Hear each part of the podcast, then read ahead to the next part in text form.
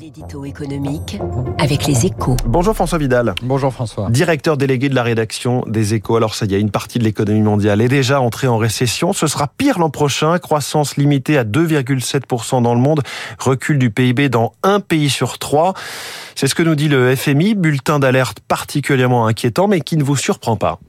Oui, l'économie planétaire est sur le fil du rasoir, hein, c'est sûr, mais c'est tout sauf une surprise, car le ralentissement de l'activité est précisément l'objectif recherché par les grandes banques centrales, qui remontent actuellement leur taux d'intérêt à marche forcée. De la même manière qu'en 2020, il avait fallu stopper les échanges et fermer les entreprises pour maîtriser le virus du Covid, cette fois-ci, il faut absolument freiner l'activité pour tordre le cou à l'inflation.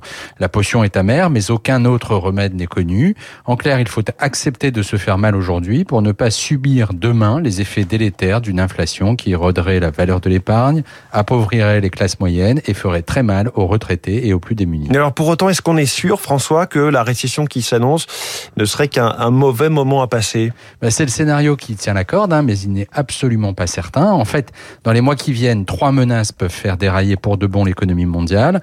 La première est classique, hein, quand l'activité ralentit, c'est le risque de crise bancaire. Face à l'augmentation des faillites, les banques peuvent réduire la distribution de et entraver le retour de la croissance. La deuxième menace concerne les États les plus endettés, dont la solvabilité peut se dégrader rapidement sous l'effet cumulé de la hausse des taux et d'une croissance en berne. L'exemple récent du Royaume-Uni Royaume en témoigne, mais le principal risque, c'est du côté des pays émergents qu'il faut le chercher. Étranglés financièrement par l'envolée du dollar dont leur économie dépend le plus souvent, ils sont pour certains déjà en situation de détresse et l'on ne voit pas bien comment les choses pourraient s'améliorer à court terme.